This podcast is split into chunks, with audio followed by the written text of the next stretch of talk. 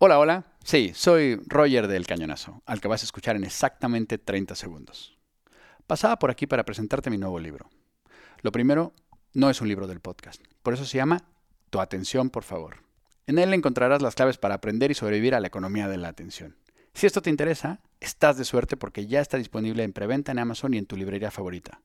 Puedes encontrar el link en la descripción del podcast. Te dejo seguir disfrutando y de antemano, muchas gracias por tu atención la serialidad es fundamental para el Big Data. Todo se convierte en series de datos, todo se convierte en rastros, todo se convierte en tráfico y, traqueo y el nuevo mundo algorítmico lo que ha hecho es convertirnos a nosotros mismos en series. Es decir, la serie eh, Roger Casas a Triste, con todos tus datos, con todos tus consumos, con todos tus movimientos, con tus eh, geolocalizaciones, eh, etcétera, y la serie Jorge Carrión. ¿no? De modo que la economía de la atención lo que hace es dirigir el foco hacia una serie, ¿no? hacia una ruta. Cada marca, cada persona es una serie.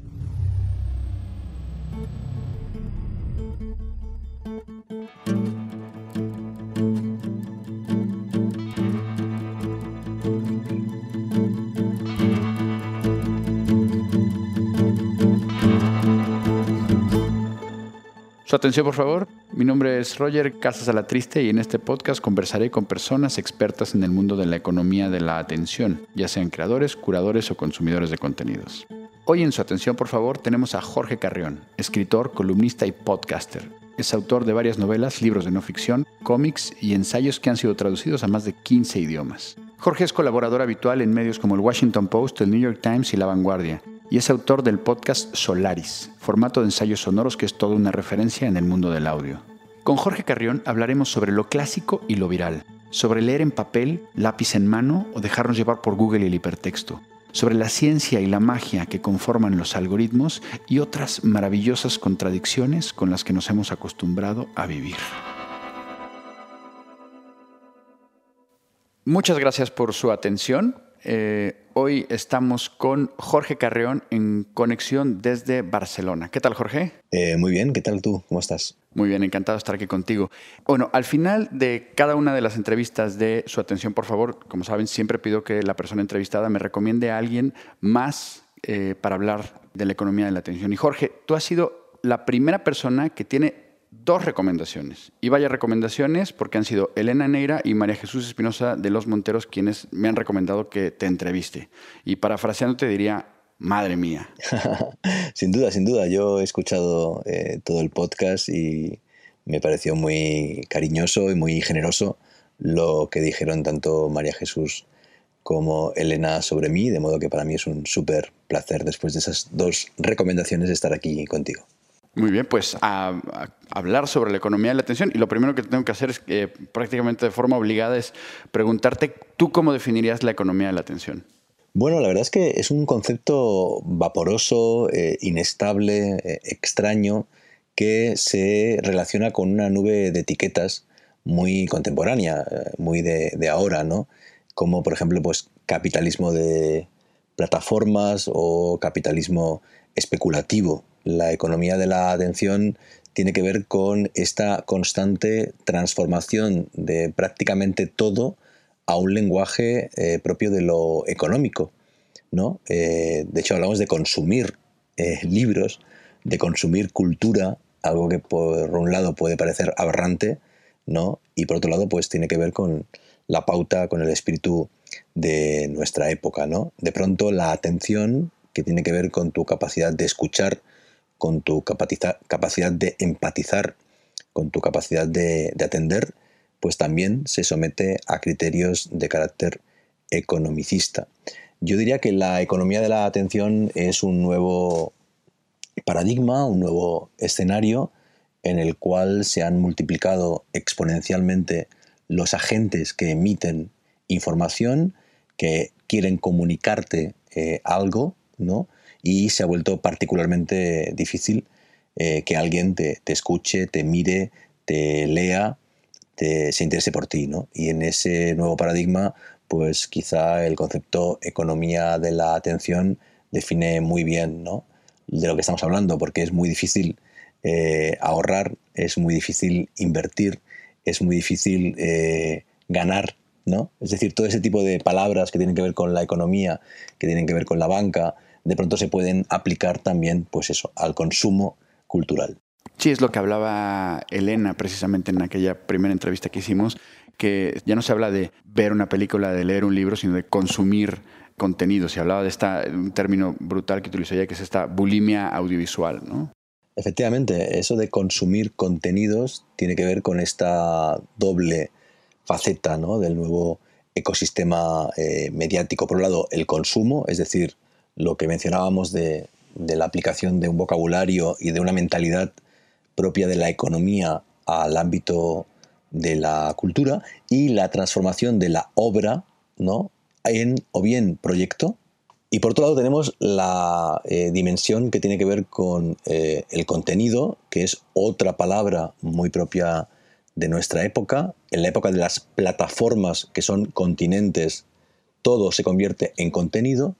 Y lo que antes era la obra, ¿no? en el lenguaje clásico, en el lenguaje del siglo XX, era la obra, ahora bien, o bien es el proyecto, y estamos todo el tiempo proyectando, generando posibles obras, posibles iniciativas, posibles contenidos, o bien es directamente un contenido cuando ya está realizado. Vivimos en la época de la proyección y en la época de llenar esos continentes de eh, ya no películas, series, artículos, eh, libros, sino de, contenidos, contenidos. Yo creo que todo esto es, como decía antes, eh, por un lado aberrante, por otro lado fascinante, y vivimos en esa perpetua contradicción. Y vivimos porque realmente vivimos, o sea, yo digo que no hay nadie hoy en día que se salve de, estar en la economía de la atención. Probablemente alguna eh, tribu en la Amazonia ¿no? pueda, presumir de eso, pero estamos todos metidos en esto y realmente yo creo que todavía se habla muy poco de, esto, ¿no? Bueno, yo diría que el debate teórico ya dura algunas décadas. Eh, podríamos, no sé, eh, citar varios momentos mm, inaugurales. Eh, uno de los primeros críticos de la modernidad, eh, después de Charles Baudelaire, que ya teorizó sobre la moda y por tanto fue quizá el primer teórico de la tendencia, del trending, ¿no? Eh, después de Baudelaire llega Walter Benjamin, que piensa la ciudad moderna, piensa Berlín y París en libros como sentido único, ¿no? Calle de dirección única, eh, y en ese libro ya hay, evidentemente, intuiciones y ideas que tienen que ver con cómo nos relacionamos en clave de atención con la radio, con el cine, con la incipiente cultura de, masas. ¿no? más modernamente, quizá otro gran teórico de esto que estamos comentando sería Henry Jenkins. Eh, y Henry Jenkins eh, llega a ese feliz concepto de la convergencia mediática. ¿no? Todos los agentes quieren converger en nuestros cerebros. Todas las marcas quieren ser reconocibles en la conciencia de los eh, usuarios, de los consumidores, y lo que consigue Star Wars o lo que consigue Matrix es ser reconocible y converger con fuerza en nuestros cerebros. ¿no? Bueno, pues la economía de la atención actual lo que sería es eh, la hipérbole, la exageración, la exacerbación de esa idea de Jenkins en los años 90 y ahora todo el mundo eh, lucha de un modo más frenético, más brutal por conseguir que escuchemos, que leamos, que nos acordemos de según qué marcas. Yo siempre digo que una marca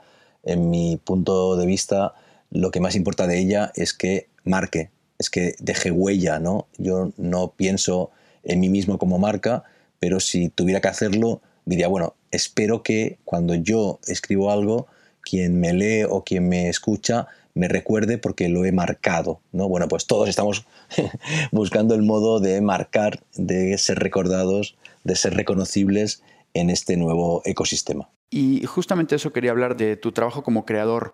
Em, porque nuestro papel en la economía de la atención tiene que ver mucho con la conciencia, tanto como consumidores como creadores. Entonces quería preguntarte, tú como creador, a la hora de plantearte un libro, de un podcast o incluso una clase o una charla, ¿Cómo te enfrentas a, la captación de la atención, a, esa competencia que todos tenemos que hacer para decir, oye, me tienen que hacer caso esta media hora, estas 100 páginas eh, o este track, ¿no? La verdad es que llevo tantos años dedicándome a, comunicar, ¿no? Eh, yo empecé muy joven, de niño, a escribir. Eh, no sé, mi primera novela la escribí con siete años y escribí varias durante mi adolescencia. Yo llegué a los 20 años ya con cinco o seis novelas acabadas y por suerte inéditas. Y también empecé a escribir artículos en medios locales pues con 15 años, 16 años, ¿no? Empecé muy pronto a publicar, es decir, a ser público, evidentemente pues en una esfera muy pequeña de mi pequeña ciudad de Mataró, después en Barcelona, y eh, también empecé muy pronto a dar clases, a dar conferencias y por tanto a comunicar oralmente. Y yo creo que tengo ya muy en mi sistema operativo toda esta cuestión y no necesito eh, reflexionarla, eh, hacerlo de un modo consciente cada vez que voy a escribir un artículo o un libro o, un, voy a dar una, charla, ¿no? o un curso. Yo diría que eh, las claves tienen que ver con el hecho de eh, las dos características básicas ¿no? del storytelling y de la comunicación, que son por un lado eh, la variedad y por otro lado el, conflicto, ¿no? el, el, drama. Por un lado tienes que ser variado, no puedes ser monótono, ¿no? La monotonía duerme el cerebro, por eso los himnos eh, religiosos o militares son repetitivos, porque quieren adormecer al, militar ¿no? o al creyente, al fiel. Eh, hay que ser variado y hay que variar en la sintaxis, en la retórica, en la eh, prosodia, ¿no? en el tipo de párrafo, en el modo en que vas contando las cosas tanto oralmente como por escrito. Y por otro lado hay que crear algún tipo de tensión eh, narrativa. ¿no? El conflicto puede ser en los personajes, si es una novela, puede ser en las ideas, si es una novela o un ensayo. Es muy importante en los artículos decir cosas que el, lector no había pensado, eh, no sabía, y hacerlo de un modo que tenga ese tipo de tensión. Yo tengo eso muy asumido y todo lo que hago, de algún modo, creo que tiene que ver con la variedad y con la tensión. Desde luego, y la verdad es que leyendo tus libros o escuchando tus podcasts, se nota que hay muchísimo trabajo detrás. ¿Nos podrías contar más o menos cuánto trabajo hay, por ejemplo, detrás de un episodio de Solaris, ya que estamos en el mundo podcast? Sí, la verdad es que Solaris sí se volvió un proyecto insostenible, ¿no? Literalmente insostenible, en el sentido de que no podía tener más de 18 capítulos y de tres temporadas, fue en parte por la cantidad de trabajo de lectura que me reclamaba cada, cada capítulo. ¿no? Yo eh, puedo escribir un guion de un podcast en cuatro o cinco horas, eh, evidentemente después lo reescribo, lo trabajo, lo edito, eh, etcétera, pero puedo tener esas, no sé, esos 15.000, 18.000 caracteres en una mañana de trabajo concentrado, pero en cambio no puedo dedicar menos de 50 o 60 horas a documentarme, ¿no? porque los libros tienen su tiempo de lectura y las películas y las series duran lo que, lo que duran. Yo, no obstante, tengo la suerte de que todo lo que veo, todo lo que escucho, todo lo que leo, me nutre, lo hago por placer, de modo que es también cierto que muchos libros que leí para Solaris y series y documentales y películas que vi para Solaris, después las he utilizado en otros proyectos, ¿no? como en mi libro eh, Lo Viral, ¿no? que es un libro eh, hermano gemelo de, de Solaris. Pero sí, en mi caso hay muchas más horas siempre de lectura, de documentación, que de propiamente redacción. Pasando ahora al Jorge Carrión, lector o consumidor de contenidos, ¿Algún consejo práctico que nos puedas dar para concentrarte para leer un libro? Bueno, a mí me funciona mucho la lectura fuera de casa. Eh, como que trabajo en casa, ¿no? Eh, escribo en casa, eh, veo las series de televisión y las películas en casa. Con los años he ido desplazando el espacio de lectura de una butaca que, tenía a la que tengo mucho cariño en el recuerdo. Ahora tengo otra, pero casi no me siento en ella. Y allí pasé muchas horas leyendo, pero ahora lo hago sobre todo en, trenes, en autobuses, en, aviones, eh, en parques y en cafés. Eh, yo creo que cada cual tiene que encontrar sus espacios de desconexión y el hogar es un espacio hiperconectado. También con los datos, evidentemente, te puedes conectar en cualquier sitio, pero requiere una cierta disciplina eh, esa desconexión y eso te permite reconectarte con otro tipo de experiencia, con otro tipo de onda mental que es eh, la de la lectura. En mi caso siempre libros en papel y siempre con un lápiz en la mano. Yo creo que si tienes las manos ocupadas también te ayuda ¿no? a esa concentración. Buenísimo lo del lápiz, por supuesto. El lápiz no te permite recurrir al, teléfono o a algún otro elemento de, que te pueda distraer, ¿no? Claro, además el libro electrónico eh, puede estar conectado, ¿no? Entonces eh, yo creo que la tentación del hiperlink pues es muy, es muy fuerte. Sí, caray, la tentación del hiperlink o del mismo Google, ¿no? O sea, de, a ver, espérate, esto, o sea, que yo siempre lo he dicho que es una, herramienta muy buena para leer y contextualizar. No estás leyendo y buscas en Google algo que no has entendido o un dato que se está diciendo ahí y, te puede destrozar eh, la lectura por completo, ¿no? Claro, aquí de nuevo estamos entre ese eh, doble, doble sistema, ¿no? El sistema eh, apocalíptico y el sistema integrado. El sistema de lo que yo en lo viral he llamado lo clásico y el nuevo sistema de lo viral. Según el modo de pensar eh, del siglo XX, efectivamente es terrible. Irte a Google y ya desviarte para siempre de la lectura. Desde el nuevo eh, paradigma, en cambio, eso es natural, eh, es correcto, está bien, es fértil, es rico, te puede aportar muchísimo. Y yo, de hecho, en mis libros invito a que el lector me abandone. Yo no, no quiero secuestrar al lector. Yo odio esa expresión de que un libro te engancha. Yo no quiero enganchar a nadie. Yo quiero informar, yo quiero eh, proponer, yo quiero estimular a mis lectores eh, o a mis oyentes y me parece fantástico que después de escucharme o de leerme se vayan a Google, se vayan a eh, Netflix, se vayan a cualquier otro sitio. ¿no? Entonces ahí hay como una especie de, contradicción. ¿no? Por un lado, quieres la atención de tu lector o de tu oyente o de tu espectador, pero por otro lado, en el nuevo eh, mundo en el que vivimos, lo más normal es que todo fluya, que todo se desvíe y que a partir de lo que han leído en ti descubran otros ámbitos y otros mundos y que derive esa atención, no es cuando nosotros los lectores ya nos convertimos ya no en consumidores, sino en tráfico. ¿No? Le voy a derivar tráfico a. Claro, estamos en ese eh, cambio ¿no? de referentes, ¿no? Estamos eh, yendo de, del mundo de los lectores al mundo de las audiencias, del mundo de las obras, al mundo de los contenidos, del mundo de, del lugar donde estás, ¿no? de tu eh, lugar concreto, de tu escenario, de tu contexto, al mundo de tus ubicaciones, ¿no? Y todo tiene que ver, evidentemente, con una gran transformación que es el de la mirada eh, algorítmica, ¿no? Yo no creo que sea casual, ni mucho menos, que en el año 98, 99, 2000, con Los Soprano, con The West Wing, con eh, Big Brother, nazca la serialidad contemporánea muy fuerte, tanto en ficción como en no ficción, y que después, durante la primera década del siglo XXI, todo se vuelva serial, porque la serialidad es fundamental para el Big Data, todo se convierte en series de datos, todo se convierte en rastros, todo se convierte en tráfico y, traqueo, y el nuevo mundo algorítmico lo que ha hecho es convertirnos a nosotros mismos en series. Es decir, la serie eh, Roger Casas a la Triste con todos tus datos, con todos tus consumos, con todos tus movimientos, con tus eh, geolocalizaciones, eh, etcétera, y la serie Jorge Carrión, ¿no? De modo que la economía de la atención lo que hace es eh, dirigir el foco hacia una serie, ¿no? Hacia una ruta. Cada marca, cada persona es una serie que tiene sus propios seguidores a la vez que tú sigues a otros, ¿no? Y esa topografía de, viajes, de rutas, de itinerarios, me parece fascinante.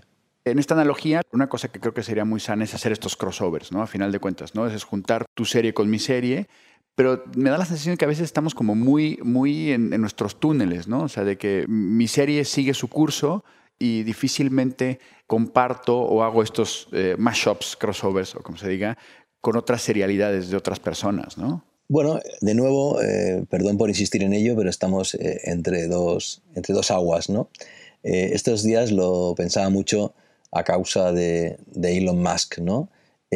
bueno, ¿qué es Twitter? Pura inteligencia colectiva, ¿no? ¿Qué es Internet? pura horizontalidad, enjambres, colmenas, nubes. Y de pronto, algo tan antiguo, tan rancio, como el líder, como el hombre central, blanco, heterosexual, anglosajón, eh, bueno, pues sigue resistiendo y sigue estando en lo alto de la pirámide, ¿no? Y ahí estamos en una contradicción que es esencial eh, en nuestra época. Yo, como te decía, trabajo mucho conscientemente en la forma de la red. Mis artículos son redes, por suerte, tanto en el New York Times como en el Washington Post me dejan poner muchos links en los artículos a otros medios, a otras fuentes. No hay ninguna voluntad de retener al lector en ese medio en el cual eh, colaboro. Todos mis libros, yo diría que casi desde Australia, un viaje, eh, en particular Barcelona, Libro de los Pasajes y librerías, tienen forma de red. Todas mis novelas tienen forma de red, son horizontales, no juegan con los típicos eh, elementos de la trama, de los personajes, etcétera, con la centralidad y en particular yo diría en Solaris ensayos sonoros en el podcast y en mi último proyecto todos los museos son novelas de ciencia ficción he trabajado justamente en lo que tú dices en esa convergencia en Solaris había un montón de colaboradores había muchas voces era un eh, proyecto eh, claramente colectivo y en todos los museos son novelas de ciencia ficción no solo hay artistas contemporáneos no solo hay eh, diseño gráfico de Rapa Carballo, no solo hay cómic de Roberto Masó, sino que además hay páginas que no he escrito yo. Es un libro mío con páginas escritas por Fernando Cucchietti o por Marta Peirano. Yo creo que crear espacios de hospitalidad, de conversación, de diálogo, es muy importante en esta época en que tendemos hacia el monólogo de personajes como Jeff Bezos o como Elon Musk. Y dentro de toda esta creación, ¿cuál eh, ha sido tu momento pico en términos de la economía de la atención en el que mayor captación de atención has logrado? Yo intento eh, no pensar en eso.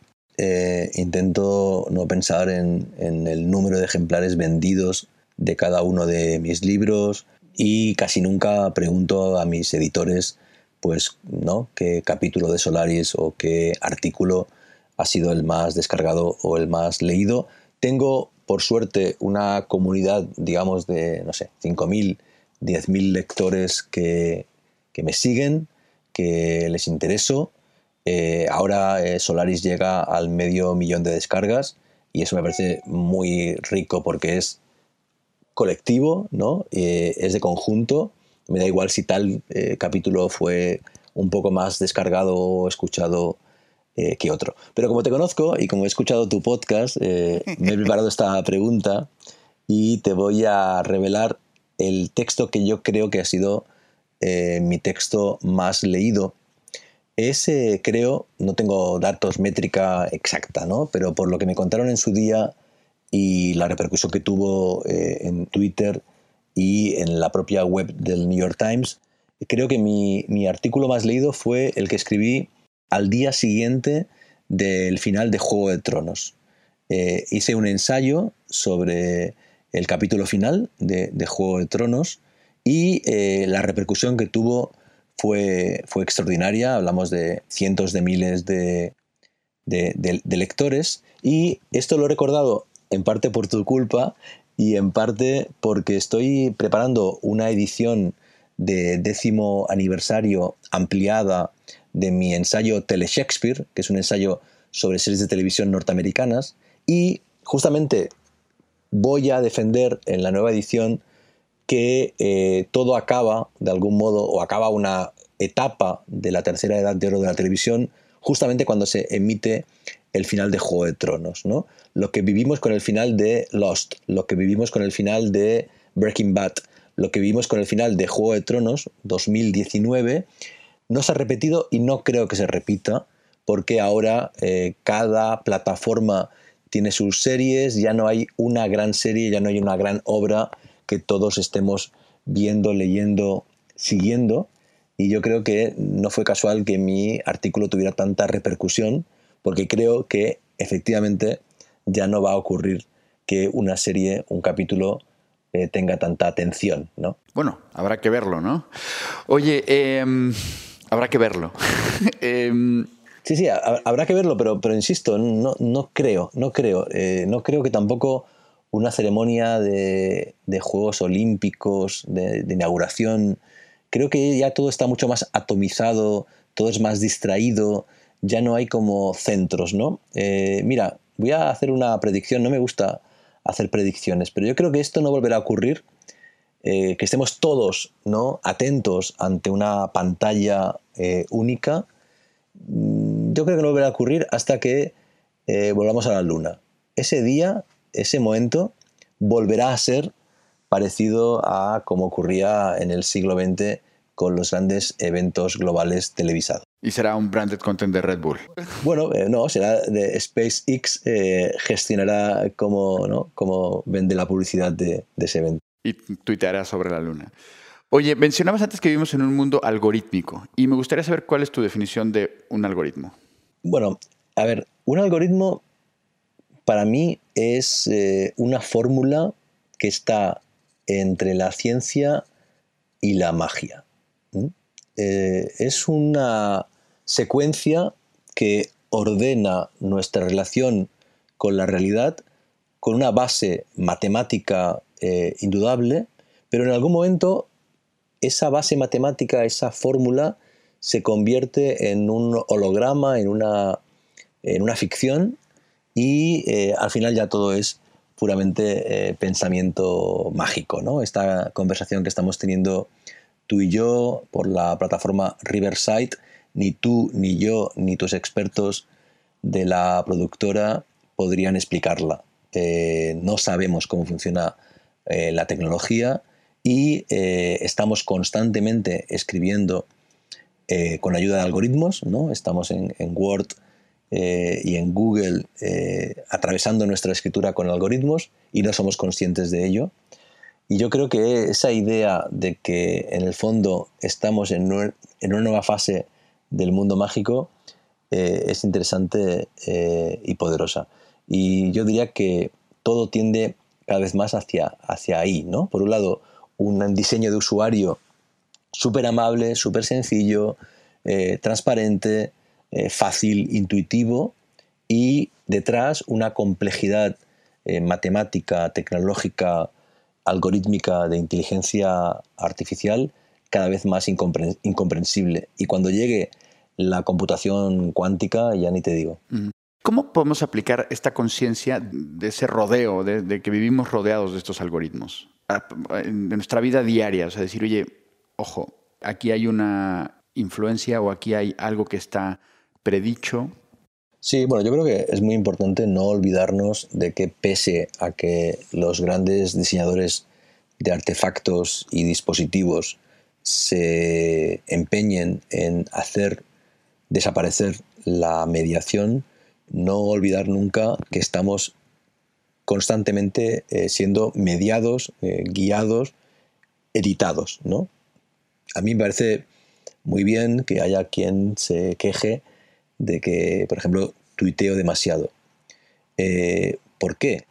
Porque, bueno, esa persona, esas personas que eh, tienen la suerte o la desgracia de ver todos mis tweets son una minoría. Eh, Twitter está editando, está filtrando constantemente lo que digo, ¿no? No hay algo así como una relación directa entre quien escribe el tweet y quien lo lee, ¿no? Y eso ocurre con todo.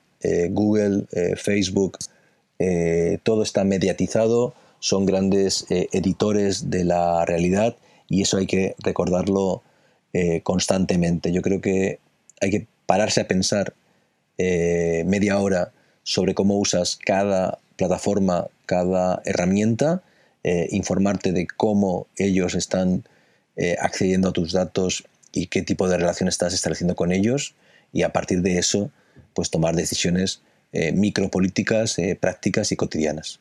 A propósito de los algoritmos, en la entrevista de su atención, por favor, con Daniel Inerarity, decía él que, y cito, dice, los algoritmos son muy conservadores. Los algoritmos se alimentan de nuestro comportamiento presente y pasado, por lo que prevén que nuestro comportamiento futuro va a estar en continuidad o va a ser muy similar a nuestro comportamiento pasado.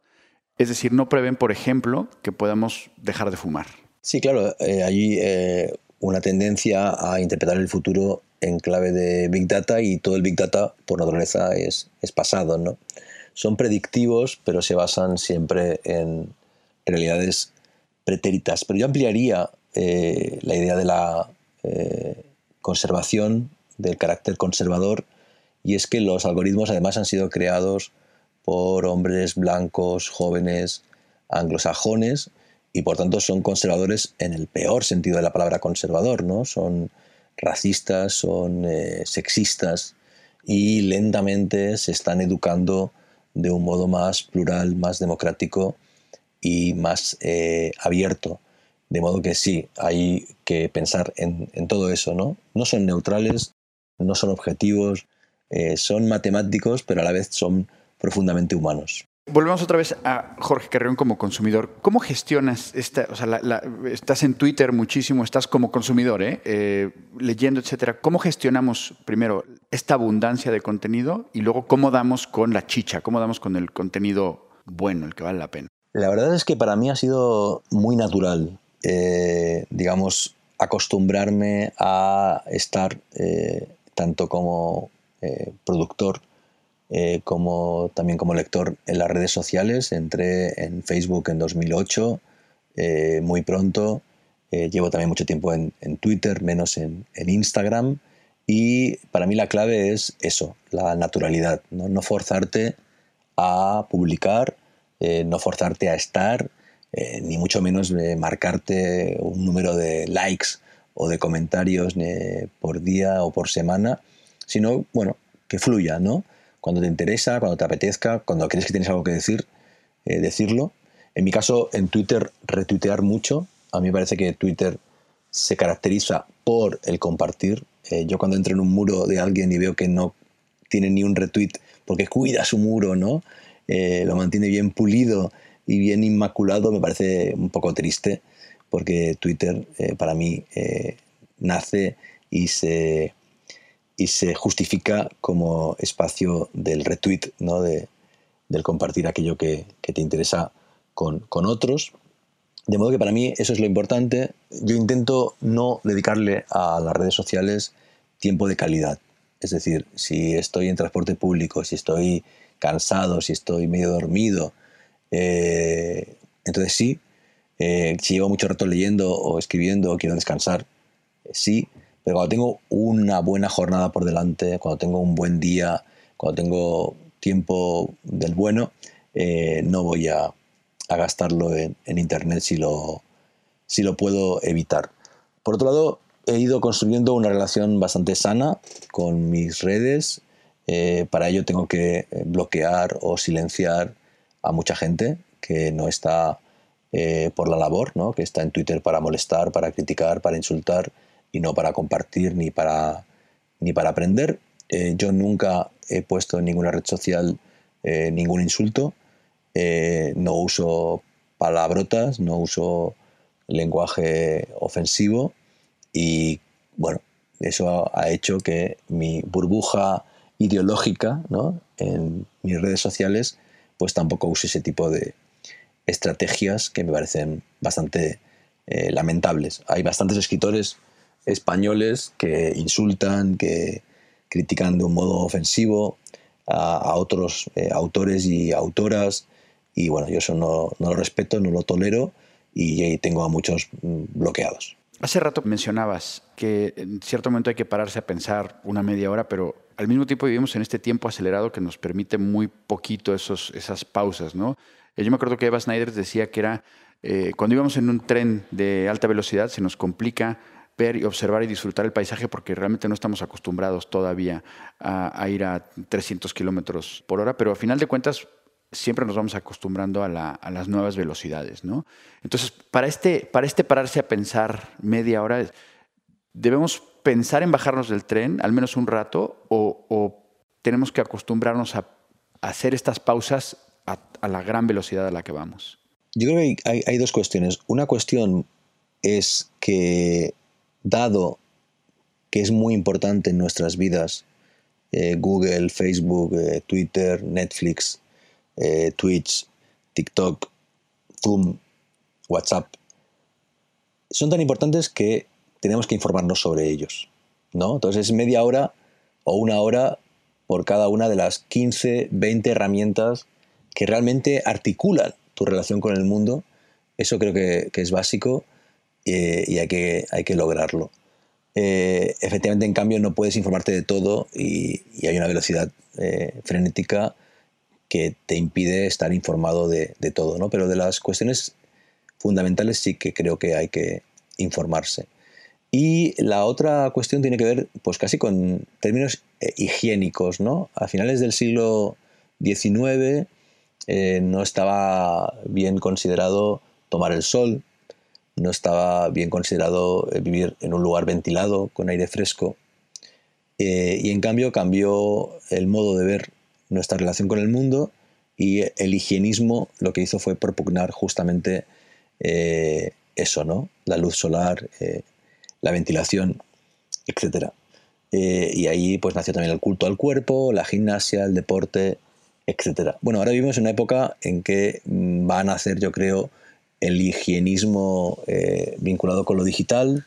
Vamos a eh, todos buscar horas de desconexión y vamos a buscar todos mantener la relación más sana posible con nuestras herramientas, con nuestros dispositivos con nuestras eh, redes, ¿no? Y parte de esta higiene mental va a tener que ver con eh, encontrar momentos en que no vas a estar conectado. Ya que hablas de, la higiene mental, en este momento en el que eh, hay tema por todos lados hablando de ansiedades y depresiones en las que, que, son cada vez más visibles, ¿tú crees que hay una correlación entre esta economía de la atención en la que vivimos y estas crisis de salud mental en las que podemos estar entrando? Sin duda, sin duda, sin duda, sin duda. Yo creo que eh, bueno, los informes internos de, Instagram ya vinculan eh, el, uso de, la red social por parte de adolescentes y su eh, malestar con su propio cuerpo y con sus comunidades de, amigos y de conocidos y desconocidos.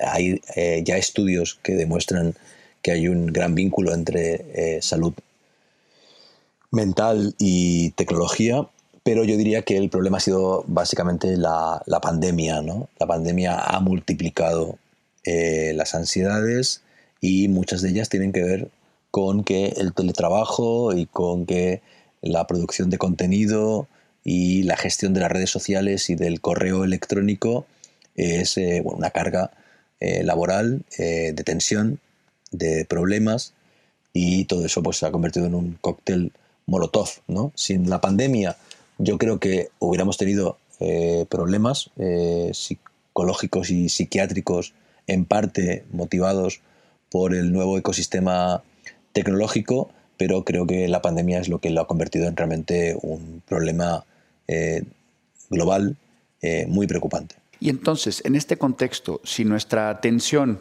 va a seguir siendo, va a seguir teniendo los mismos límites, ¿no? De 24 horas al día menos las horas que podamos dormir, pero sin embargo, cada vez estamos creando más contenidos nosotros, las plataformas.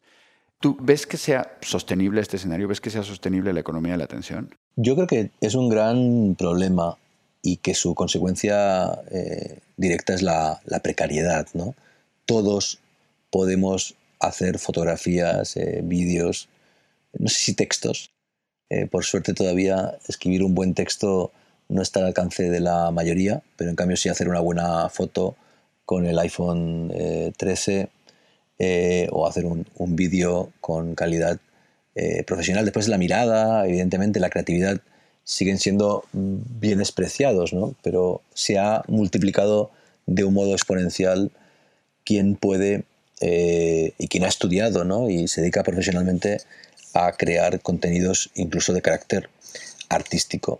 Yo creo que hay espacio de publicación para todos, todo el mundo puede publicar sus canciones, sus eh, vídeos, sus animaciones, sus eh, textos, sus libros, etc. Lo que no hay es, uno, dinero para todos, en el sentido de cobrar dignamente por ese trabajo intelectual y creativo. Y dos, eh, más grave, no hay reconocimiento para todos. El problema de esta nueva economía de la atención es que todos queremos que nos hagan caso, que nos lean, pero también queremos que nos reconozcan. Y entramos en un sistema de comparación odioso, que es por qué este eh, youtuber tiene tantos millones de seguidores y yo que soy mejor no, porque este eh, que se ha autoeditado en Amazon con faltas de ortografía tiene tantos lectores y yo no. Y eh, creo que el problema no es tanto de producción, porque si todos producimos, pero lo hacemos como hobby o lo hacemos dentro de un trabajo con un sueldo digno, no veo el problema. El problema es que todos además queremos ser reconocidos. Es con lo que decías con respecto al texto, seguramente, y si no lo han inventado, o sea, si hay un filtro Valencia y un autotune para quien no canta bien, seguramente tiene que haber algún filtro para quien escriba una frase mal redactada y con pésima ortografía y que te acabe siendo un super texto. Bueno, ahí hay un gran tema, ¿no? Por un lado está ya el corrector de Word a un nivel muy avanzado, después están todos los traductores automáticos, que cada vez son mejores, el propio de, Google es muy bueno y cada vez mejor. Y entra todo el tema que yo creo que va a ser clave en esta tercera década del siglo de la inteligencia artificial, ¿no? del deepfake por un lado y de la generación de, gráfica y de texto eh, automáticos. ¿no? Y el GPT-3 ya escribe muy bien, de modo que no es de extrañar que haya mucha gente que esté publicando como propios textos que ha escrito eh, en un 20% y el otro 80% se lo ha completado la inteligencia artificial. Jorge, estamos acercándonos ya al final de la entrevista y te quiero preguntar, ¿en dónde está tu atención? Pues ahora mismo mi atención está sobre todo en mis hijos. Eh, quiero que sean felices, quiero que puedan satisfacer su curiosidad, que sigan eh, sanos y despiertos eh, como, como, hasta ahora. Está en mi familia, en mi, en, mi, pareja, en mi casa, en mi, en, mi, hogar. Y desde un punto de vista más eh, creativo eh, e intelectual, ahora mismo estoy escribiendo los guiones de mi nuevo podcast que se va a estrenar hacia julio-septiembre, que es como la evolución natural de Solaris y que tiene que ver con eh, entender el mundo contemporáneo, cultural, tecnológica, social y científicamente a partir de archivos sonoros. Eh, Solaris fue una gran experiencia, pero creo que tenía un error de base y es que no parte del sonido, porque yo todavía no sabía eh, exactamente cuál es la esencia de un buen podcast, quizá, y ahora lo he aprendido y voy a intentar darle la vuelta, ¿no? Voy a partir del sonido para pensar el mundo contemporáneo, cuando Solaris hacía al revés, eh, partía del mundo contemporáneo y acababa, siendo un ensayo sonoro. De modo que estoy leyendo mucho sobre música, sobre sonido, sobre bioacústica y tengo mi atención bastante puesta en esos ámbitos. Eh, bueno, pues ya estaremos pendientes del, estreno. Y bueno, penúltima pregunta. ¿A quién me recomendarías entrevistar en este podcast? Y no vale decir Elena Neira ni María Jesús Espinosa de los Monteros porque entraríamos en un bucle y no sabríamos qué hacer después. Muy bien. Bueno, pues eh, otra eh, interlocutora de mis últimos proyectos, igual que ellas dos, eh, igual de brillante que ellas dos, es eh, Marta Peirano. Eh, recomiendo mucho su libro El enemigo conoce el sistema y sus artículos que son muy lúcidos sobre redes sociales, tecnología, etc. Y creo que Marta sería una invitada ideal para, para tu podcast. Estoy, estoy ya en contacto con ella. En, breve cuadraremos fecha para la entrevista, o sea que sea... Y voy a sacarme otra pregunta de la manga, que además creo que eso ya le puede dar esta intertextualidad un poco más completa. ¿Qué le preguntarías a Marta sobre la economía de la atención? Bueno, pues yo a Marta Peirano le preguntaría cómo es eh, la economía de la atención desde el punto de vista de los algoritmos y de las plataformas. Siempre la pensamos desde nuestro punto de vista, desde nuestra experiencia personal, pero vamos a darle la vuelta, ¿no? que nos cuente ella cómo piensa eh, una plataforma como eh, Amazon Prime Video, cómo piensa Google, ¿no? En la atención no como algo individual, sino como algo monstruosamente colectivo, cómo monitorea la atención eh, global. Buenísimo, pues pregunta apuntada y entrevistada apuntada. Y bueno, última, última, última pregunta, eh, y viene de lo que hablamos hace rato. ¿Cuándo vas a publicar esas novelas que escribiste cuando eras niño o adolescente? Eh, nunca, nunca. Eh, fueron gimnasio, fueron laboratorio. de hecho, me arrepiento de haber publicado mi primera novela, que se llama N, y es una novelita muy olvidable de amor pero el otro día la estuve releyendo y me di cuenta de que, bueno, finalmente ahí en, esa novelita de amor ya hay ensayo, ya hay mezcla de géneros, ya hay poesía, ya hay narración, ya hay reflexión. De modo que, bueno, uno escribe toda la vida eh, preparándose para el momento en que lo que tiene que decir ya tenga una cierta consistencia, ¿no? Y yo creo que si he publicado eh, Membrana, que considero que es mi mejor libro, es porque eh, antes publiqué libros que no son tan sólidos y sobre todo porque desde muy pequeño me empeñé, me obsesioné con leer y con escribir. Muchísimas gracias por tu tiempo, muchísimas gracias por tu atención, ha sido una eh, excelente conversación, me ha encantado. Gracias a ti por las preguntas y por crear este espacio, porque realmente no había un espacio que yo conozca de reflexión sobre, sin duda, un concepto clave de nuestra época y con tu permiso, lo digo públicamente, eh, voy a escribir un artículo sobre economía de la atención, que es un artículo que no hubiera escrito si no hubiera escuchado tu podcast ni me hubieras invitado a, a participar en él. Pues qué bien, qué honor y estaremos pendientes para leerlo, por supuesto. Y a todas las personas que nos están escuchando, muchísimas gracias por su atención. Esto ha sido Su Atención, por favor, el podcast que reúne a los mayores expertos en el mundo de la economía de la atención. Si quieres saber más de este proyecto transmedia, sigue las redes sociales del Cañonazo, LinkedIn, Instagram, Facebook o Twitter.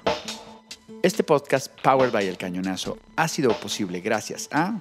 Director de producción, Manfredi Giannoni. Producción, redacción y comunicación, Marisa Mañanos. Tema musical, Iván Raimores y Roger Casas a la Triste. Diseño de audio y postproducción, Lanjo Audiovisual Solutions. Diseño gráfico, Carlos López Lumbreras. Idea original y dirección, Roger Casas a la Triste. Y como siempre, gracias, por, su atención.